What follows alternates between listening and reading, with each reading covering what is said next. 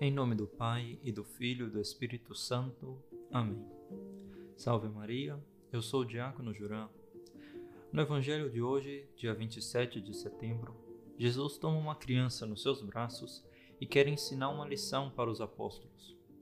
Uma lição que eles terão que levar até o fim das suas vidas. Cristo ensina a eles que o modo como eles devem buscar o reino dos céus é pela humildade. Em verdade vos digo, disse nosso Senhor, que se não vos converterdes e não vos tornardes como crianças, de modo algum entrareis no reino dos céus. Aquele que se torna pequeno com esta criança, esse é o maior no reino dos céus. Aquela que soube descobrir os verdadeiros segredos de como se tornar uma criança diante de Deus, foi a grande carmelita francesa, Santa Teresinha do Menino Jesus.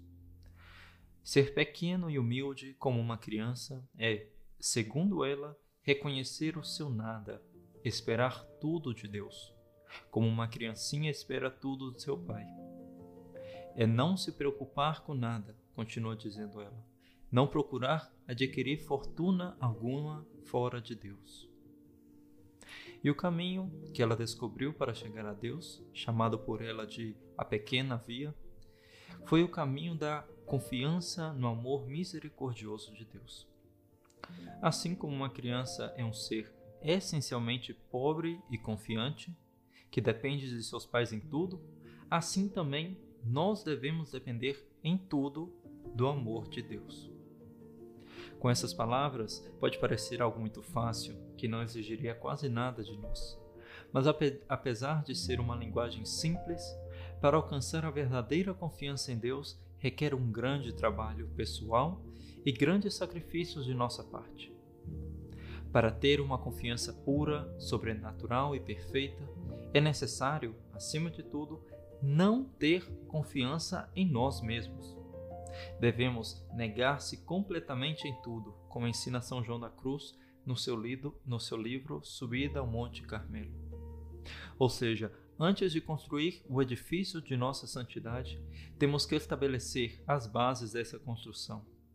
E o mundo e o único modo de estabelecer essas bases é pela humildade, pelo verdadeiro e profundo conhecimento do nosso nada, de nossas impotências de nossas misérias. Mas como podemos fazer isso? Mas, mais uma vez, é a Santa de Lisieux que nos vai ensinar. Devemos ter uma confiança em Deus inteiramente penetrada pela humildade. Não devemos esperar nada de nossas misérias e de nossa total fraqueza, mas devemos esperar tudo de Deus.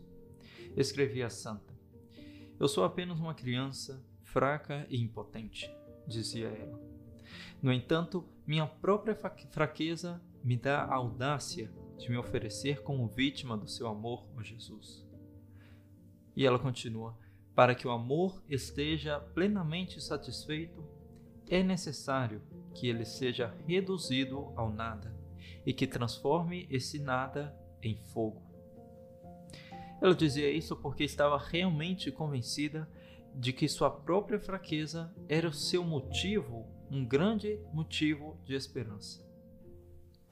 A santa tinha entendido tão perfeitamente a importância da humildade e da pequenez da alma, que, ao contrário de tantos outros, ela confiava na sua pequenez e nas suas próprias misérias.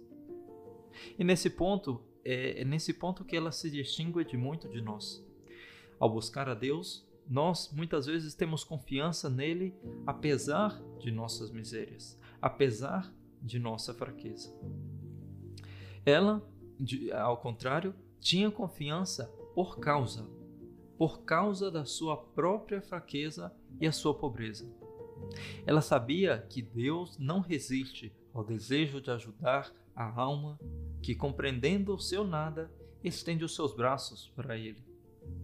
Sabia que a fraqueza da criança constitui precisamente a sua força quando a criança é fraca, sua mãe a protege, cuida dela, a toma e o alimenta. Porque a criança é impotente para fazer algo por si mesma. Ela sabia finalmente que o abismo da nossa pequenez atrai o abismo da onipotência divina. E nós também devemos fazer o mesmo, reconhecendo que não somos nada, realmente nada diante de Deus. Devemos colocar toda a nossa confiança nele, da mesma forma que uma criança confia tudo nas mãos de seu pai. E assim, confiando em nosso nada, devemos penetrar cada vez mais na misericórdia de Deus.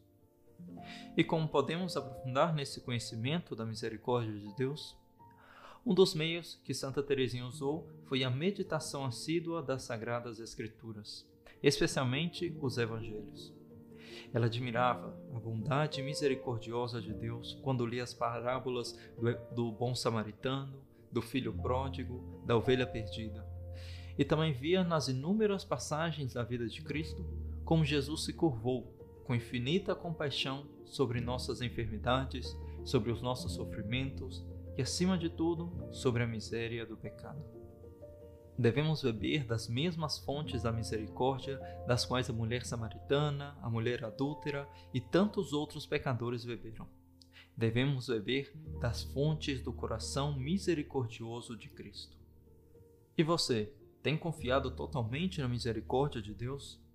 Lembre-se que, como sempre perdoou o pecador arrependido, está sempre de braços abertos para nós, para nos levar até Ele. Basta arrepender dos nossos pecados e confiar em Deus. Então vamos pedir hoje à Virgem Santíssima a graça de conhecer cada vez mais o nosso nada e também o amor infinito de Deus, para que, reconhecendo sermos crianças, possamos mergulhar nesse abismo de, da Sua misericórdia que é o coração de Cristo.